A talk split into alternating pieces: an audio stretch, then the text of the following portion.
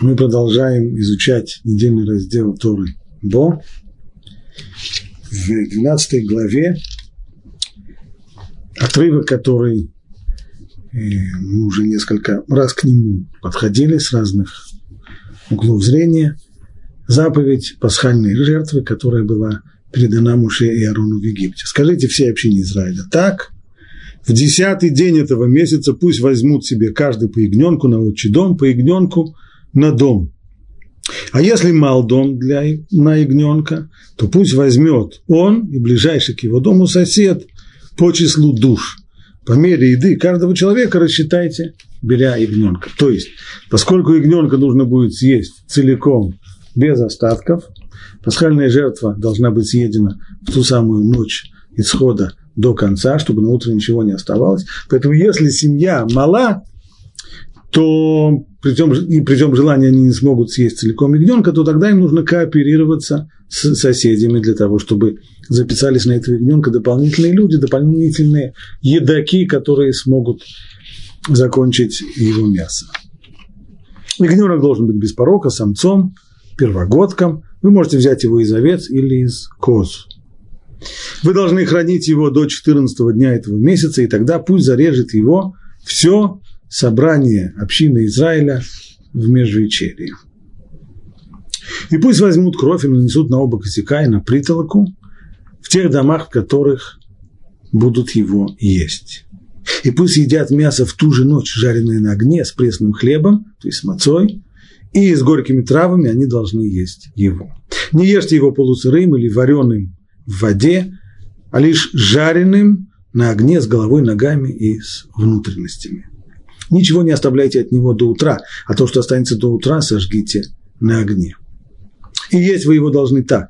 Ваши чресла перепоясаны. Ваша обувь на ваших ногах, ваш посух в вашей руке.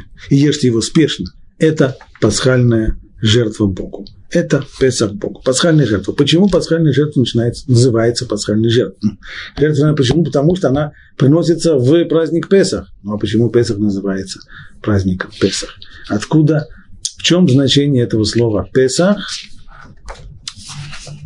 Объясняет нам это Раши. Это Песах Богу, то есть это жертва, называется она Песах.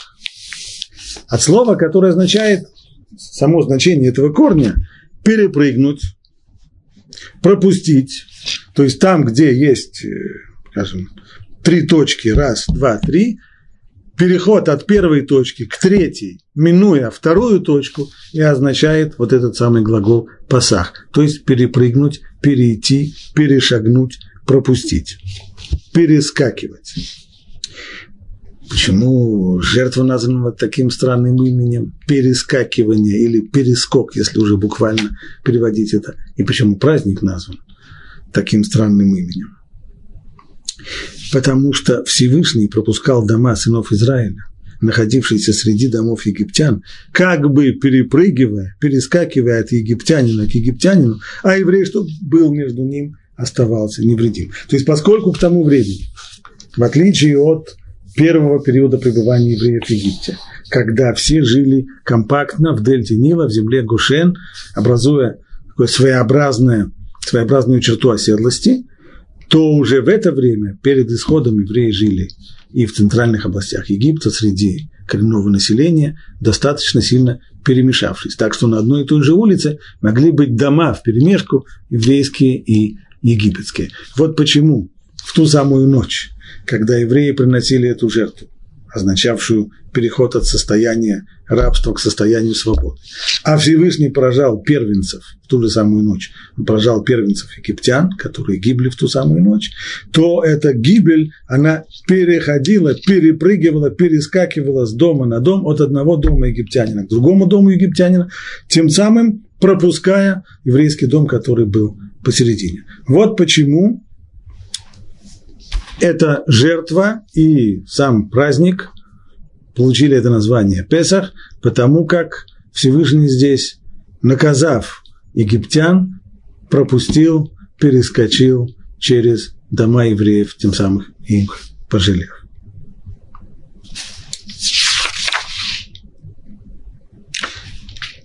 Продолжаем дальше текст. Говорит Всевышний, а я пройду в эту ночь по Египту и поражу всякого первенца в Египте, от человека до скота, и над всеми богами египетскими совершу суд. Что значит я пройду в эту ночь по, по Египту? Почему Всевышнему надо куда-то куда проходить? Раши говорит здесь, а я пройду, подобно тому, как земной царь проходит с места на место по своим владениям, так и Всевышний. И одним мгновением, в одно мгновение все наказаны. То есть, поскольку Всевышний ты пообещал, что эта гибель первенцев будет в полночь, то так оно произошло. В одно мгновение все погибли в полночь. Тогда непонятно начало. Почему тогда сказано, что я, как, как говорится там в тексте, а я пройду в эту ночь по Египту. Даже говорит, ну, это подобно тому, как земной царь проходит по своим владениям. Но в том-то и дело, что мы же здесь не имеем дела с земным царем. Как раз наоборот. Земной царь ему понятно. Когда ему нужно воевать с многочисленными врагами, то ему приходится переходить с места на место. Ему приходится перебрасывать свои войска, свои силы с одного фронта на другой. Сегодня его атакуют с запада, он бросает силы на запад. Завтра его атакуют с востока, он сам отправляется на восток, земной царь, берет с собой свои, свое войско и отправляется туда. Так нужно земному царю. Всевышнему это не надо. Поскольку все погибли в тот же самый миг, в одно, как Раши подчеркивает, в одно и то же мгновение, так почему нужно было здесь проходить по Египту, и что это означает вообще эта фраза «я пройду по Египту»? Ответ он на удивление прост.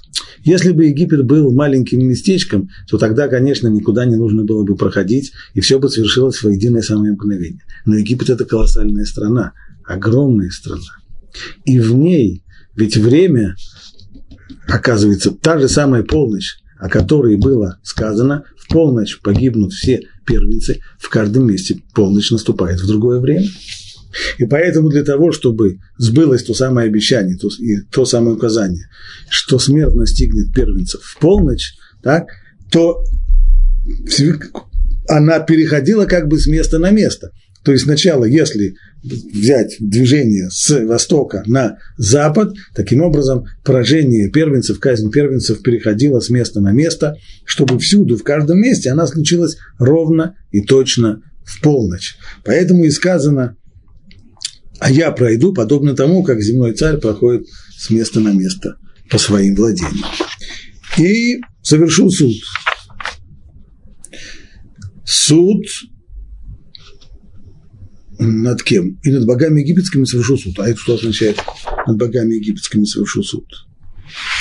Раши поясняет, что имеется в виду, что даже в тот самый момент даже статуи египетских богов, когда погибали первенцы, то рушились и статуи египетских богов. Наконец, последние фразы этого отрывка. Кровь же послужит знаком на домах, в которых вы будете, и я увижу кровь и помилую вас. И не будет у вас губительного мора, когда буду поражать Египет.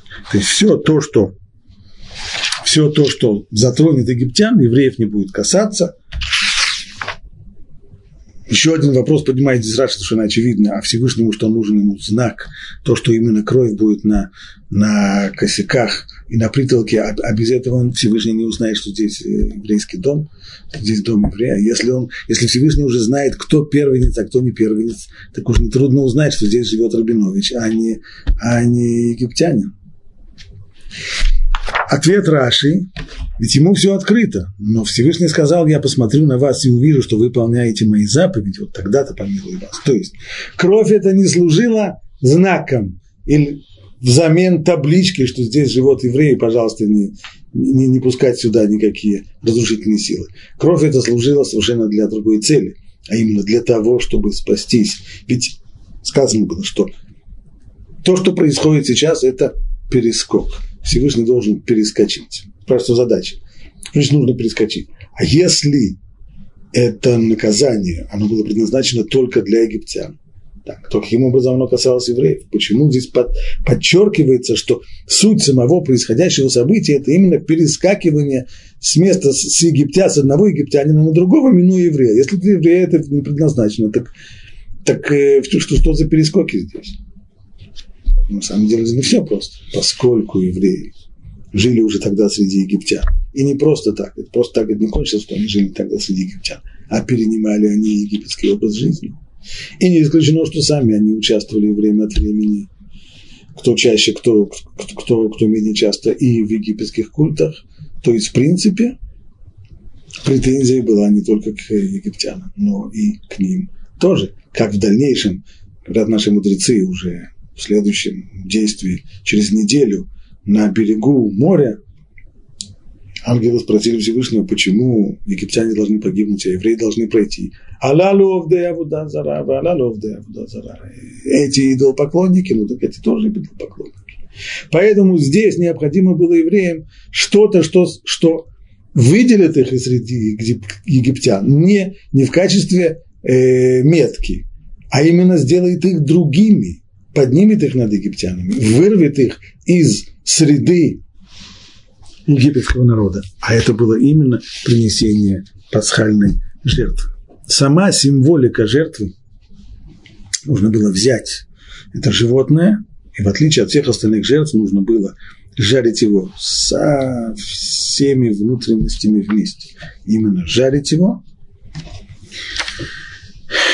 Во-первых, понятно, что здесь должна была бы быть чисто психологически победа бывшего вчерашнего раба, то есть еще, еще сегодня днем раба, над своим страхом перед своими хозяевами. То есть нельзя было разрезать тушу жертвенного животного на куски и сварить его в, э, в кастрюле, а кто бы увидел кастрюлю перед какой-нибудь э, казан перед домом евреев, так э, можно было бы сказать, это я кашу варю, или это я суп варю, или еще что-нибудь. Нет. Приносим, приносим именно целиком и полностью жертвенное животное. И какое жертвенное животное?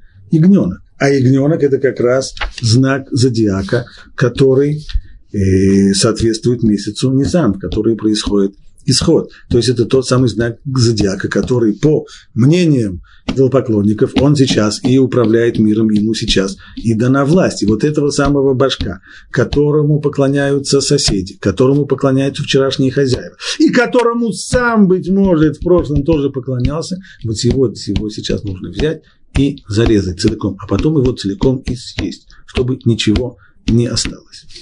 Но жертва это не означает э, именно то, что здесь подчеркивается, это не смерть, не уничтожение. Ведь на, эту, на этого ягненка нужно было записываться.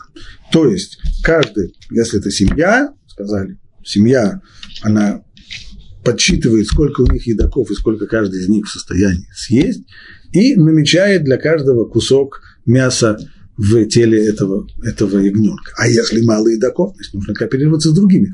То есть каждый как бы себе самому определяет и назначает кусочек мяса в этом самом теле. А потом, потом он его съедает. То есть получается, что жертва это, это не смысл ее не в уничтожении, не в том, как представляли себе жертвоприношения древние язычники, в том, чтобы э, злобное и мстительное божество, его каким-то образом ублажить при помощи мяса, крови и, и так далее. И для этого нужно уничтожить что-то. Дело совсем не в этом, наоборот.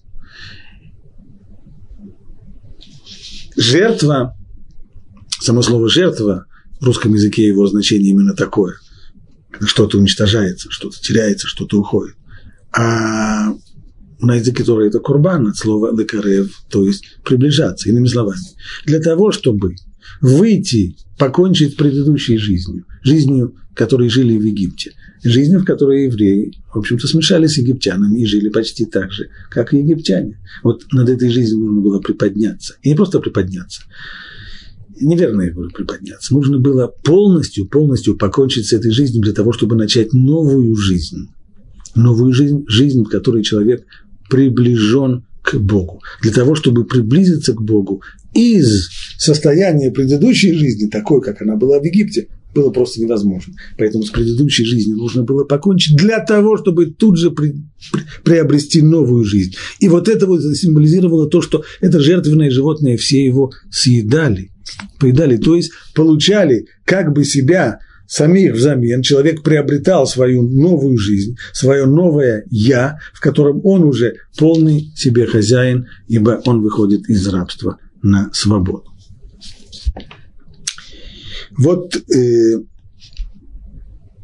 важно здесь еще подчеркнуть, что этим самым действием, после того, как человек приносил своего резал своего, свое египетское божество своими собственными руками, отказываясь тем самым и заканчивая предыдущую жизнь и начиная новую жизнь, эта новая жизнь была и началом всего еврейского народа. Еврейский народ тем самым и образуется, вот это вот начало его образования еврейского народа в ту самую ночь исхода из Египта. То есть Всевышний образует в этот момент не группу своих поклонников, не религиозную секту, а он образует – народ, который в дальнейшем должен будет построить и свою, свое государство в своей стране. И вот это и любопытно здесь посмотреть на самые, самые первые действия, в котором, с которого начинается создание вот этого вот народа особенного, народа Израиля, что, каким образом он должен быть построен, и что можно из деталей пасхального жертвоприношения что можно выучить по поводу строения в дальнейшем еврейского народа. Значит, Всевышний строит этот народ, прежде всего, что является его строительным материалом, это вчерашние рабы. Раб, у него ничего своего нет. Имущества у него нет, известный закон, что то, что приобрел раб, становится имуществом его господина у него нет ни, ни свободы, он не волен решать, что ему делать за него, это решают другие, у него нет имущества, у него нет собственного достоинства, у него нет семьи, чего у него нет. Полностью принадлежит хозяину. Самое первое – это заповедь, которая здесь была дана. Возьмите себе ягненка. Возьмите себе ягненок. Если он еще остается рабом, то даже если он пошел и купил на рынке ягненка, то в тот момент хозяином этого ягненка стал его босс, стал его хозяин. Значит, возьмите себе. Стало быть, самим, сама эта заповедь, она уже является актом освобождения. Правда, формально еще хозяин, а хозяин это был один, здесь не было частных хозяинов египтян, здесь был только один хозяин фараон. Стало быть, фараон еще должен был произнести или написать им э, формулу отречения от своих рабов отпущения их на свободу. Этого еще нет, но Всевышний уже их отпускает на свободу и дает им личную свободу. Раз. Второе, дает им собственность и имущество. С этого, с этого начинаются это самые первые шаги по строению будущей нации и по строению и будущего государства тоже. В дальнейшем Аравир подчеркивает следующее действие – тут же провозгласил, что все должны быть равны перед ним и перед его законом. В чем это действие? А в том, что сказано, как сказано в тексте,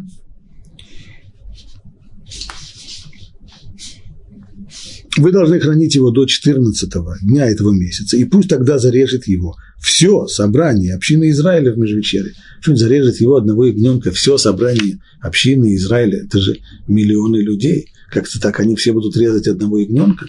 Почему же Тора выражается таким странным образом? Говорят, наши мудрецы отсюда мы учим, шлухош или адам кимуто, то есть доверенное мной лицо, оно как я сам. Значит, если я кого-то уполномочил сделать за меня определенные действия, имеющие определенные последствия, юридические или еще какие-нибудь, то его действие засчитывается на мой счет. Стало быть, если мы все, всем народом уполномочили кого-то зарезать пасхальную жертву, он один ее режет, но это засчитывается нам, как будто бы мы все это сделали. Подобная формула шелухошеля дам ему то, что доверенное мной лицо, оно точно такое же, как я, то есть то, что он сделал, относится ко мне, оно возможно при одной только, при одном условии, при полном равенстве людей перед законом. Это вот третий момент в построении народа. Первый – личная свобода. Второе – имущество, собственность неприкосновенная. Третье – это равенство всех перед законом. Дальше продолжает Равирш.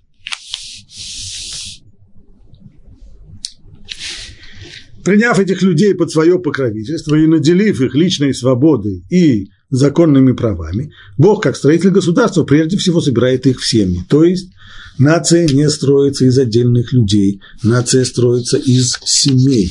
Поэтому не отдельные люди собираются в компанию, чтобы есть пасхальную жертву, а как сказано, пусть, скажи, скажите все общине Израиля так, в десятый день этого месяца, пусть возьмут каждый себе по ягненку на отчий дом, по ягненку на дом.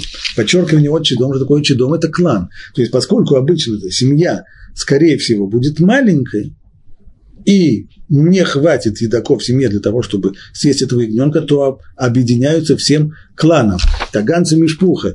Все, то есть и как, например, это бывает, когда есть старшее поколение, дети, которые уже сами обзавелись семьями, у них уже есть свои жены, у них есть уже свои мужья, и, может быть, уже и дети, то они все собираются в дом к бабушке и к дедушке. Таким образом составляется вместе, собирается вот этот вот клан в отчий дом. Это вот то самое строение еврейского народа из семей, а семьи составляют, составляют кланы, и из них уже составляется еврейский народ. Таким образом выстраиваются семейные связи. Продолжает Равирш, закон, наделяющий человека личной свободой, равенством, правом владеть собственностью, правом сохранять связи кровного родства, по которому индивидуумы объединяются в отдельные семьи, вот та основа государства, которая и выстраивает сейчас Бог. Основа, которую мы сейчас объяснили. Однако, ведь этот закон, заключая людей в семейную оболочку и защищает вторжение извне, содержит в себе некий разделяющий элемент. Некоторые люди услышат то, что народ строится из кланов, они почувствуют здесь некоторый недостаток, ведь, э, по, по крайней мере, вокруг нас достаточно много, если посмотреть, как выглядит, предположим, как живут э, наши соседи, э, арабы или другие народы Востока, у которых есть четкое вот это вот разделение на кланы и на хамулы, то, в общем-то, это означает, что вместо того, чтобы был один единый народ, есть враждующие между собой кланы хамулы, которые находятся в постоянной вражде и постоянно грызут друг друга, потому что их на самом деле ничего не объединяет. У каждой хамулы, у каждого клана свои, свои интересы, вот они и грызутся друг с другом. И, э, так действительно невозможно построить единый народ, единую нацию только вот на основе, на основе такого разделяющего закона, который скрепляет людей в семьи и в кланы, и тем самым он же отделяет членов одного клана от членов другого. Должен быть еще элемент скрепляющий. Ну, что может быть скрепляющим элементом? Обычно скрепляющим элементом, когда вдруг, снова посмотрим на соседей, когда две хамулы могут объединиться вместе, когда они вдруг забывают вражду между собой, когда они в общей беде. Если есть общая засуха или общее наводнение, или общий враг вдруг появляется, тогда они объединяются. То есть нужда обычно в мире, нужда и заставляет людей, отделенных друг от друга, объединяться. В конечном итоге во многих обществах Общество, в общем-то, так и строится, общая нужда их объединяет. И как только эта нужда перестает быть острой, то тут же люди начинают грызть друг друга. Когда все в беде, тогда все братья, все друг друга любят. Как только беда кончается, так э, грызи друг друга почем зря. Как будет с еврейским народом, пишет Равирш? Быть может, такой связью, подобно другим государствообразующим системам, станет нужда, зависимость от других, слабость индивидуума, вырывающий его из эгоистической изоляции, внушая ему мысль о том, что забота о собственном благополучии включает в себя и заботу о благополучии соседа. То есть именно нужда и осознание своей слабости обычно вдалбливают человеку простую мысль, что имеет смысл предпочесть интересы общества своим узким интересам, потому что интересы общества, они твои же собственные интересы. Если общество сумеет решить какие-то проблемы, которые ты, как человек, как единица, не можешь решить, то тебе же от этого будет хорошо. Ну, это стимул для объединения – да, но не в еврейском народе. Зависимость друг от друга есть.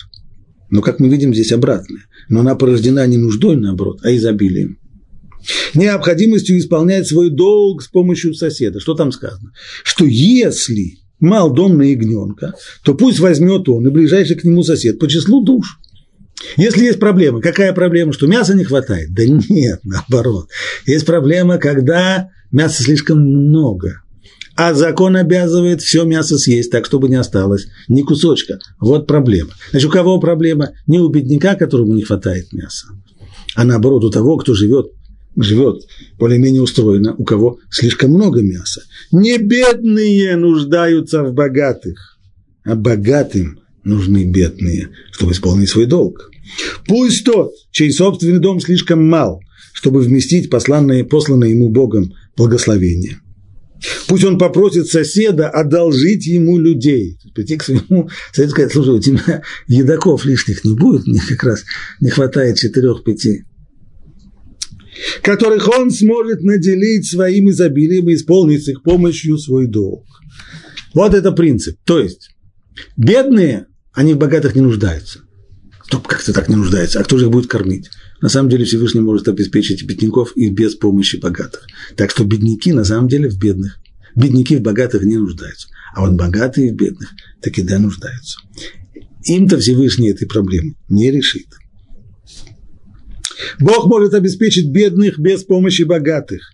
Но без бедных богатые не, могут исполнить своего предназначения, как известный диалог, который содержится в Талмуде, о том, как спросил язычник Раби Акиву, если ваш Бог так любит бедняков, а что же он их сделал бедняками? Что же он их не сделал богатыми, не отделил их?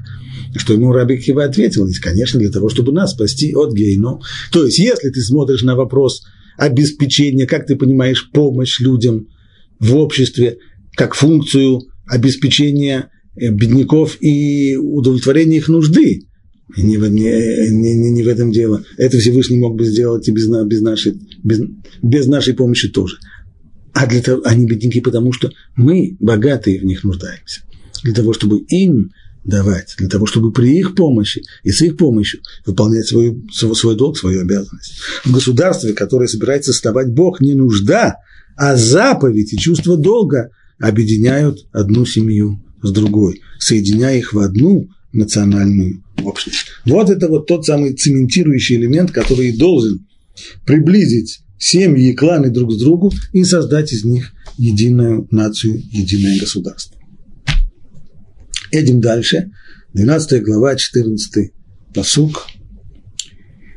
«И пусть будет этот день памятным для вас, и отмечайте его как праздник, посвященный Богу. Как вечный закон празднуете его. Тот самый день, в который вы выходите из Египта, должен быть отныне для вас праздником на все времена. Семь дней ешьте мацу, но в первый же день уберите квасной из ваших домов. Ибо каждый, ибо всякий, кто будет есть квасное с первого дня по седьмой день, тот человек будет истреблен из Израиля. Здесь добавляются две заповеди праздника. Первая заповедь повелительная есть мацу, вторая заповедь – запрет, запрет, чтобы был запрет есть квасное, то есть хамец, на протяжении всего праздника с первого по седьмой день. Первый день у вас будет назван святым. В большинстве переводов на русский язык то тот термин, который упомянут здесь в Торе, в оригинале, микра, кодыш, переводится как священное собрание, больше не меньше. Человеку, может быть, э, другим людям это как не очень заметно, но человека, который вырос в Советском Союзе, у которого от слова «собрание» начинаются ассоциации с э, комсомольскими собраниями, с профсоюзными собраниями и прочими, то подставляет само, само вообще слово «собрание», оно уже от него стынет кровь в жилах. А если прибавить к нему еще и слово «святое», святое собрание, это просто уже совершенно вещь невыносимая. А что же на самом-то деле действительно означает это слово? Микра кодыш. Микра от слова ликро. Звать. Ну, отсюда переводчик делает, созыва, кого созывать? Созывают собрание. Стало быть, а поскольку еще кодыш, значит, оно собрание святое. Ликро – это значит звать и назвать. То есть этот день вы будете микрокодыш, этот день, который вы называете кодыш. В чем, чем, в чем здесь, что здесь подчеркивается? В отличие от субботы, которая то, тоже кодыш, и она-то на самом деле источник к души, источник святости вообще во времени. Ее человек не зовет, ее человек не призывает. Она существует, как говорит как говорят наши мудрецы, шаббат квия векайма. Она установлена четко каждый седьмой день. Не люди ее установили, Всевышний установил этот день, остановив работу по созиданию мира в седьмой день. И к душа, то, возвы, то воздействие возвышенное и поднимающее человека, которое зафиксировалось на этом дне, оно всегда приходит к человеку в седьмой день, независимо от того, как человек себя ведет и как он к этому относится. Праздники – это не так.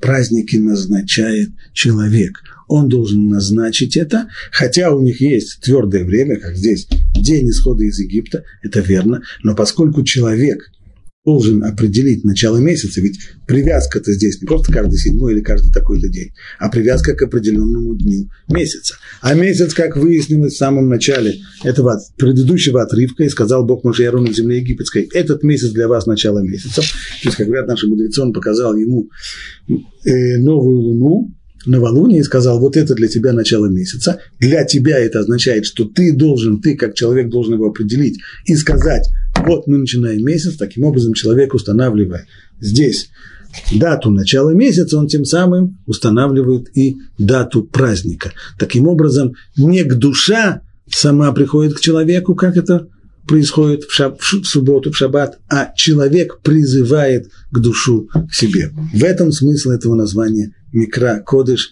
к собранию э, слетки или к чему-нибудь еще не имеет никакого отношения.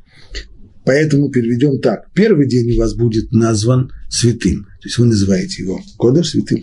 И седьмой день будет назван святым. Никакой работы нельзя делать в эти дни, кроме того, что может служить пищей для каждой живой души. Вот его вам можно делать. Еще один дополнительный, еще одна дополнительная заповедь здесь – это запрет мелоход, запрет работы в празднике, за исключением охель нефиш, за исключением того, что может служить пищей для живой души.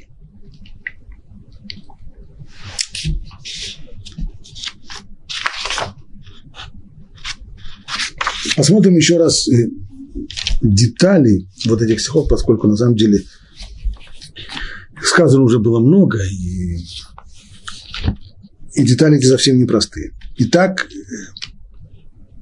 первое требование в 14 стихе, чтобы, чтобы исход из Египта – день исхода из Египта стал праздничным. Пусть этот день будет памятным для вас, и отмечайте его как праздник, посвященный Богу, как вечный закон. Семь дней ешьте мацу. Отсюда я понимаю, если, если я читаю правильно этот стих, то получается, что есть заповедь семь дней, и в праздник Песах есть мацу. Левитараши, ну что нам делать? Если в Торе есть еще одно место, в книге Дворим, там сказано не так. Там сказано шесть дней ешь мацу. Как же так? Семь или шесть? Понятно, что мы имеем здесь дело не, с ошибкой. Это не то, что какой-то редактор Хасшалон перепутал здесь в тексте, вместо семи написал шесть, или вместо шесть написал семь.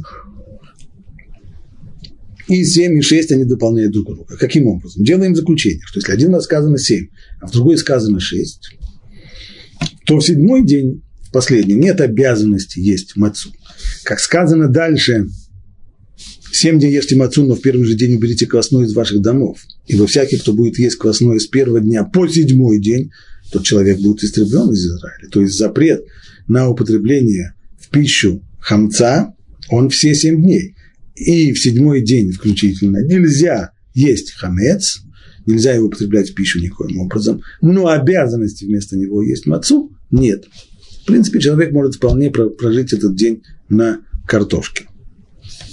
Делаем заключение, пишет Раши, что в седьмой день Песаха не обязательно есть мацу, лишь бы не ел хамец. И что же получается? Значит, шесть дней обязан есть мацу, а в седьмой день хочешь мацу, ешь, не хочешь мацу, не обязан есть. Но мы знаем, что в устной Торе Аллаха совершенно иначе выглядит, а именно с точностью до наоборот.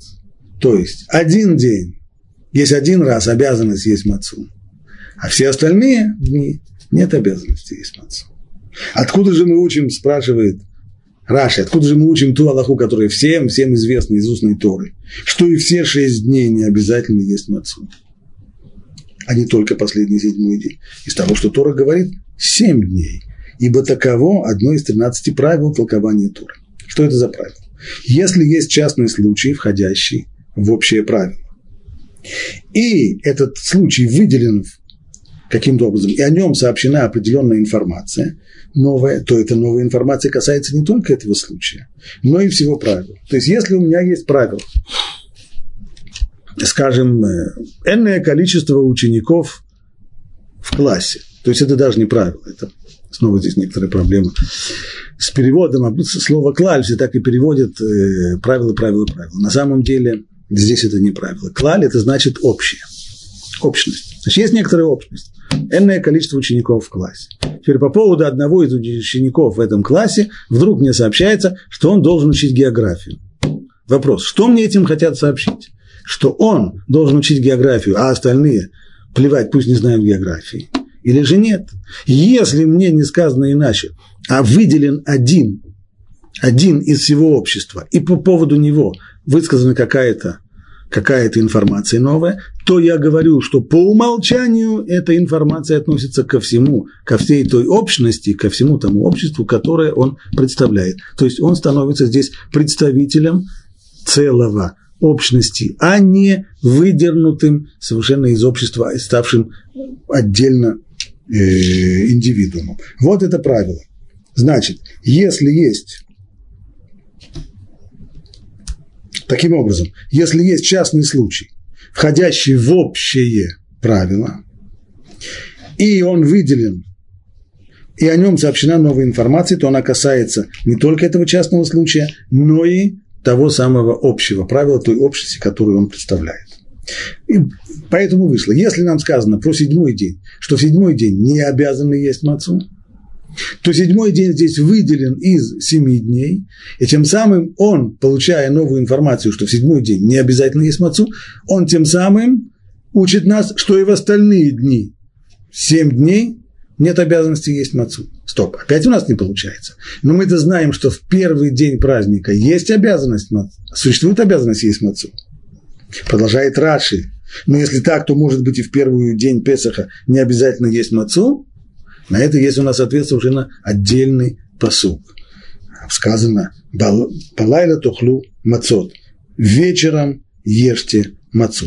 Стало быть, Писание Тора здесь определяет это как обязанность. Вот так у нас вышла та форма при помощи э, двух посуков, которые мы рассмотрели, и мы нашли источники для Аллахи, известной нам из устной Торы, которая гласит, есть обязанность непреложная обязанность, есть мацу в Лейль Песах за пасхальным седром в ночь, пасхальную ночь, начиная с этой ночи, нет обязанности есть мацу, есть запрет употреблять в пищу хамец, а маца она только ршут. Хочешь есть? Замечательно. Не хочешь есть? Запрет, заповеди не нарушаешь.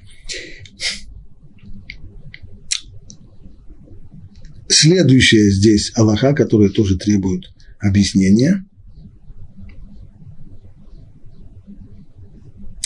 После того, как сказано семь дней ешьте мацу, но в первый же день уберите квасной из ваших домов. Как я понимаю это, если понимаете это буквально? Это значит, что в первый же день, как в первый же день Песаха, когда начинается Песах, то нужно сделать большую-большую уборку и убрать весь хамец из дома. Может, на первый взгляд странно, уже вроде как Песах. Люди уборку делают перед праздником, а не в первый день праздника. Первый день праздника немножко как-то поздновато делать уборку. Так это у людей принято. Ну, с другой стороны, у евреев все не как у людей. Может быть, может быть, у них такая форма праздника, и будем делать уборку. Но Раша объясняет, что слово, сказанное здесь, в первый же день, имеется в виду накануне праздника. Почему накануне праздника? Ну, написано же в первый день. Почему накануне? Почему же надо делать заранее? Этот день назван первым, хотя он на самом-то деле не первый из семи, а предшествует им, потому что им предваряется семь дней праздника. А это откуда? А это от того, что само слово, упомянутое в оригинале, решен первый. В отличие от русского языка, у него есть два значения. Он может быть первый из последующей серии, из последующего множества. А может быть значение этого слова первый и как предшествующий всем остальным. Не первый из остальных, а предшествующий остальным. Есть и такое, есть и другое. Может быть, здесь говорится таки, все-таки о первом на семи дней праздника. Нет, говорит Раши, мы учим в Торе. То есть, хорошо, есть два значения. Можно привести действительно примеры, в которых слово «решен», оно означает первый из последующих, а есть места, в которых слово решен, первый означает первый, предшествующий всем последующим. Есть так, есть так. А на основе чего ты решил, что здесь имеется в виду предшествующий, то есть накануне, еще за день до начала праздника Песах нужно уже вычистить весь хамец из дома. Ведь если есть такое употребление, есть такое употребление, то надо же что-нибудь, должно же быть что-нибудь, что перевесит одну чашу весов. Почему мы решили, что действительно требование ультимативное уничтожить весь хамец относится к кануну Песаха, а не самому дня, дню Песаха? Раши, есть у нас еще один посук, ведь мы учим в Торе. Не режь жертву над хамец. Лотишхат аль хамец.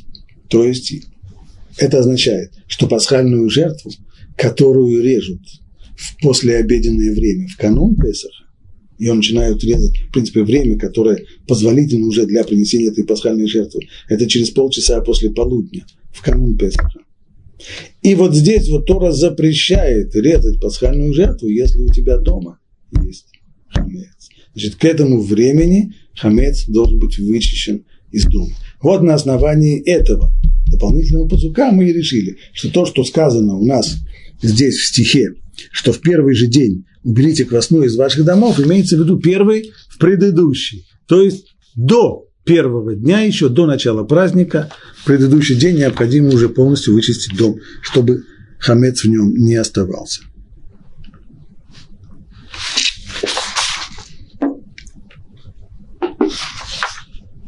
Читаем дальше.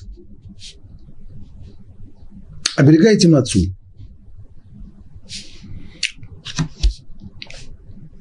Сказано нам, что хамец нельзя есть, мацу есть обязанность есть в первый день, и она может служить пищей во все остальные дни, но строгой обязанности нет. Есть мнение, что есть мецва, то есть каждый раз, если человек, не будучи обязанным, все-таки ест мацу и в остальные дни, то тем самым он выполняет мецву, хотя не обязан. И вот теперь по поводу этой мацы есть некоторые детали. Оберегайте мацу, ибо в этот самый день я вывел ваше воинство из Египта.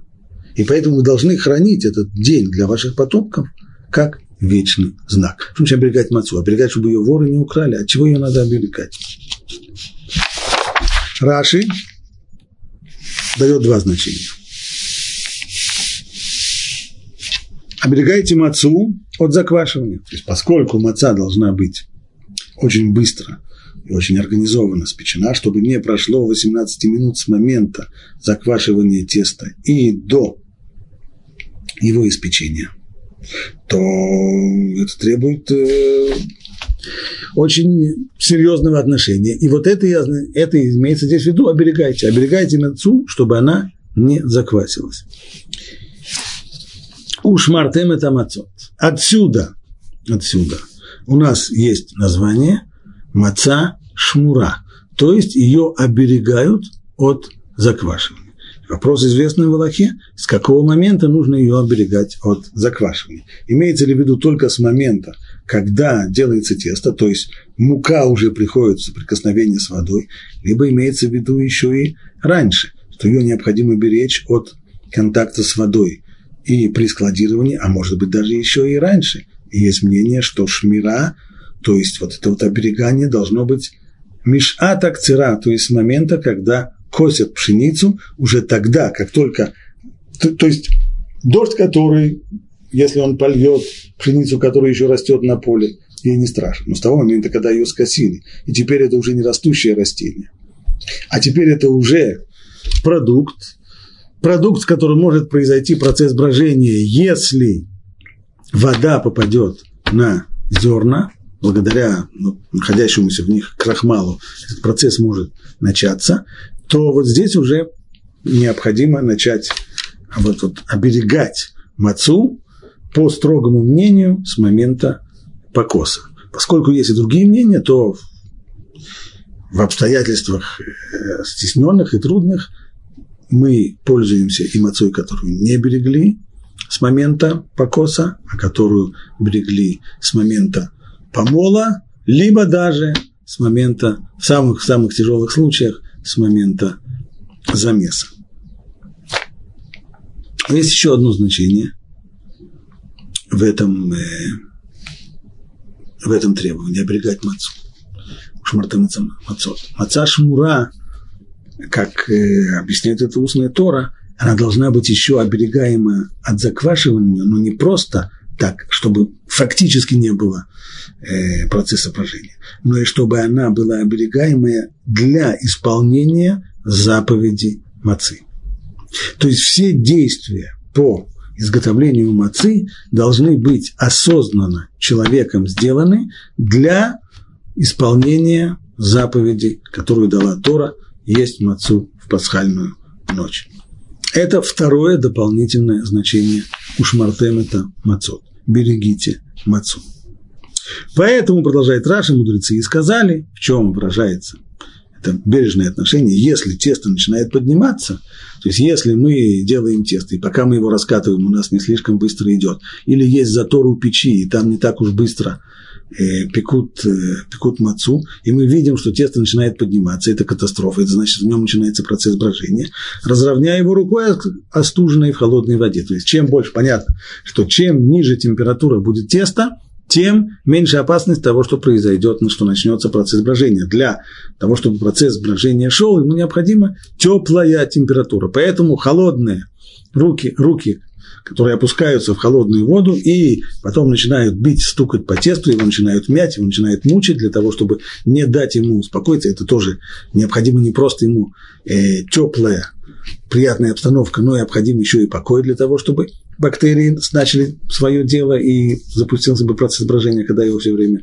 мучат и мнут и стучат по нему холодными руками, то бактериям не до, не до брожения, и тем самым сберегается маца. Поэтому тот, кто был на хотя бы раз видел, каким образом делается ручная маца, именно там, где там действительно все критично, поскольку там уходит много времени, в отличие от машинной мацы, то там люди постоянно мнут это тесто, не давая его, не оставляя его в покое ни на одну минуту. Продолжает дальше Раши, приводя здесь мидраж наших мудрецов, Раби Яши говорил, ты читай не мацот, уж мартем это мацот, то есть береги мацу, а читай мицвод, те же самые, согласные, только по-другому огласованы. Уж мартем это мицвод, вы берегите мицвод. А что их нужно беречь? Опять, кто-нибудь собирается их у нас красть или в чем здесь дело? То есть, оберегайте заповеди. Так же, как нельзя позволить тесту для мацы, чтобы оно скисло, так и нельзя откладывать заповедь, чтобы она не скисала. Если есть возможность исполнить ее, исполни немедленно. Здесь есть требование, которое устанавливается по отношению и становится конкретным, это не общий лозунг, а это конкретное логическое требование, в том, чтобы если есть у человека возможность, ему представилась сейчас возможность исполнить какую-то заповедь, для того, чтобы заповедь не откладывать ее, не, не жить по принципу отложить на послезавтра то, что можно сделать завтра или еще когда-нибудь, а если подвернулась заповедь, если возникла возможность ее исполнения – то ее нужно, необходимо выполнить и немедленно, сразу же.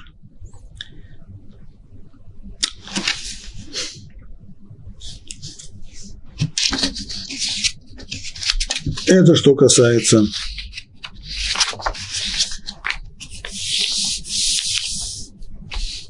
принципа ушмартем это мацот, ушмартем это мицвод, оберегать заповеди, чтобы они не скисли. Снова к Торе. С 14 дня первого месяца, с вечера, ешьте мацу до вечера 21 дня того же месяца. То есть 14 день – это канун Песаха, вечером наступает следующий день, 15 число. С этого дня есть обязанность есть мацу. Вместо, в первый день это обязанность абсолютно есть мацу, а в дальнейшем маца как альтернатива хамец. Семь дней закваска не должна находиться в ваших домах, ибо всякий, кто будет есть содержащее хамец, то есть квасное, его душа будет отсечена от общины Израиля. Это строгое очень наказание, карет. Будь он пришелец или коренной житель той страны. Ничего, содержащего хамец, нельзя есть. Во всех ваших поселениях ешьте мацу. И так сказано здесь, Семь дней закваска не должна находиться в ваших домах. в ваших домах. А если у меня есть не только дом, а у меня есть еще и машина, а в машине можно держать пачку печенья? Или у меня есть еще и рабочее место в офисе. Там я могу держать, или больше того. Вопрос, который звучит. Вот задает человек вопрос. Знаете, как у меня человек живет за границей, у него есть неопределенный бизнес. В бизнесе есть у него его собственный офис. В офис приходят люди работать, в том числе его секретарши и прочие. Они не евреи, они приносят хамец. Получается, что в его офисе оказывается пусть не его хамец, но все-таки хамец. Нарушает ли он запрет или нет? На первый взгляд, вроде как нет. Здесь сказано в домах. Может быть, только в дом, в доме запрещено держать хамец, а в других своих владениях нельзя. Посмотрим, как мудрецы учат этот стих. Раши приводит здесь весь анализ. Значит, закваска не должна находиться в ваших домах. Ну, а откуда учим, что и в пределах? Так, в пределах имеется в виду во всех своих пределах, не только в домах, но и во всех остальных своих владениях, помимо дома.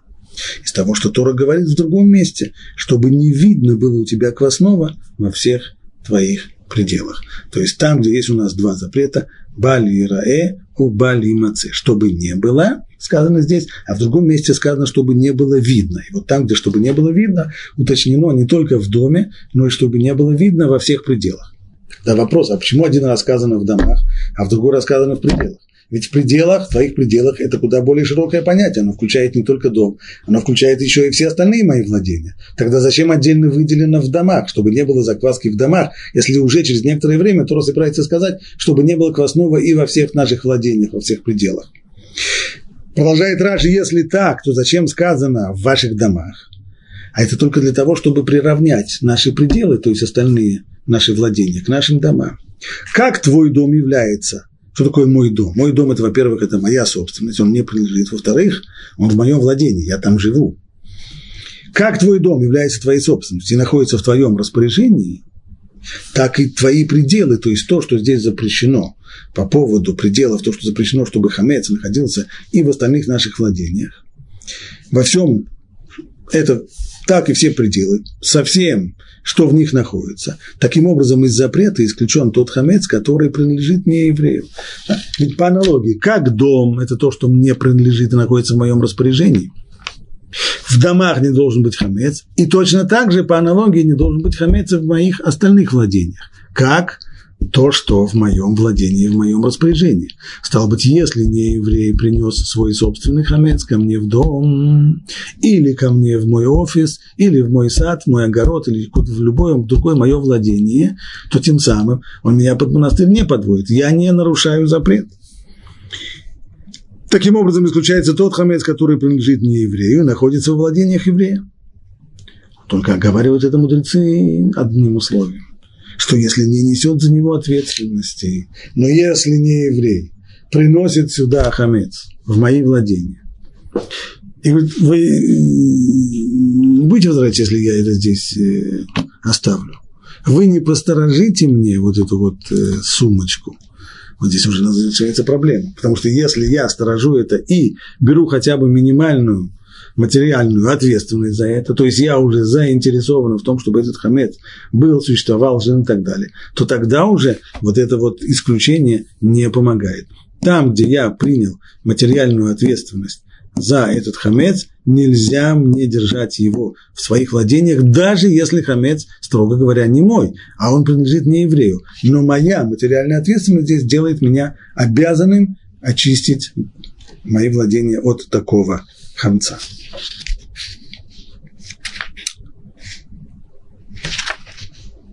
Семь дней. Строение праздника, как мы видели, семь дней. Причем первый день праздник Микрокодыш называется святым, должен быть назван святым. И седьмой день тоже называется святым. Как бы два пика, между которыми есть некоторое понижение, между которыми холя моет. Почему такое строение? Случайно это или нет? В общем-то, это строение, основное строение еврейского праздника. Так построен праздник Песах. Праздник Суккот тоже построен таким образом, чуть, правда, иначе. Там нет седьмого дня праздника, а вместо него прилегающий к Суккот отдельный праздник Шмини Ацерет, восьмой день. Но, в общем-то, вот это вот э, строение двух пиков оно остается. В чем здесь дело? Объясняет это Равир следующим образом. В Писании семидневный цикл всегда представляет собой отрезок времени, в продолжении которого достигается новый уровень совершенства. Семь – это число, которое представляет собой полноту, совершенство, поэтому каждый раз, когда что-то завершается и происходит восхождение и еще на одну ступеньку, то обычно там присутствует число семь. Всякий раз, когда такой семидневный цикл посвящается праздникам, то, что называется Моэд, Моэд – название, еврейское название для праздника, то есть это установленное, выделенное время. Это означает, что идеи и концепции, которым надлежит возродиться в нашем сознании в первый день, на седьмой день должны достигнуть ясности, четкости и силы. Поясним. Что должно произойти в праздник? Что представляет собой праздник? Праздник – это не просто символическое выражение каких-то таких идей. Наоборот. Идеи посредством праздника, какие-то идеи должны у нас, правда, не возникнуть, должны у нас возродиться. Идеи-то они все не новые, идеи они все старые. Песах – праздник Зман Херутейну, время нашей свободы. А мы вроде как всегда свободны. Да, совершенно верно. Это мы всегда свободны. Но только сознание нашей действительной свободы. Свободы от яйцерара, свободы от своих слабостей, от своих трудностей, они из нашего сознания на протяжении года уходят. Поэтому есть семь дней в году, в которых необходимо все это усилить. И вся атрибутика праздника, и все его заповеди, и все, что происходит в праздник, оно помогает нам возродить те идеи, те концепции, которые мы забываем на протяжении года. В Песах вопрос именно свободы. Так вот, получается, что максимум, значит, с одной стороны, всплеск именно в первый день, когда все это происходит, тогда эти идеи и концепции возрождаются в первый день, но они должны достигнуть апогея в седьмой день. Достигнуть ясности, четкости и силы. И достигнув этой вершины жизненной силы, то мы уже можем вернуться к повседневной жизни, чтобы осуществить эти идеи на практике. После того, как эта идея укрепилась и доходит, когда последний седьмой день, он снова назван святым, то есть мы укрепляемся в этом самом сознании. После этого происходит выход уже в будни, в повседневную будничную жизнь, в которую нужно перетащить все те идеи, которые возродились и укрепились, и прояснились в нашем сознании на уже дальнейшую жизнь. Следовательно, в первый, а затем вновь в седьмой день, и получается, вот эти дни должны быть названы святыми, кодыш, микро кодыш, достигает своего пел, полного воздействия. В первый день идея, которую предстоит возразить, возродить, должна стать полностью понятной нам, без каких бы то ни было сомнений. А в седьмой день мы должны уже всецело ее усвоить, так, чтобы взять с собой, когда вернемся к повседневной жизни. Так вообще происходит любой процесс познания и восприятия. То есть сначала для того, чтобы какую-то вещь познать, ее нужно сначала уяснить и прояснить себя, а затем уже усвоить. Потому что вещь может быть ясная, но не усвоена. Первая стадия прояснения, вторая – усвоение, и, усвоив, можно с этим уже идти в жизнь.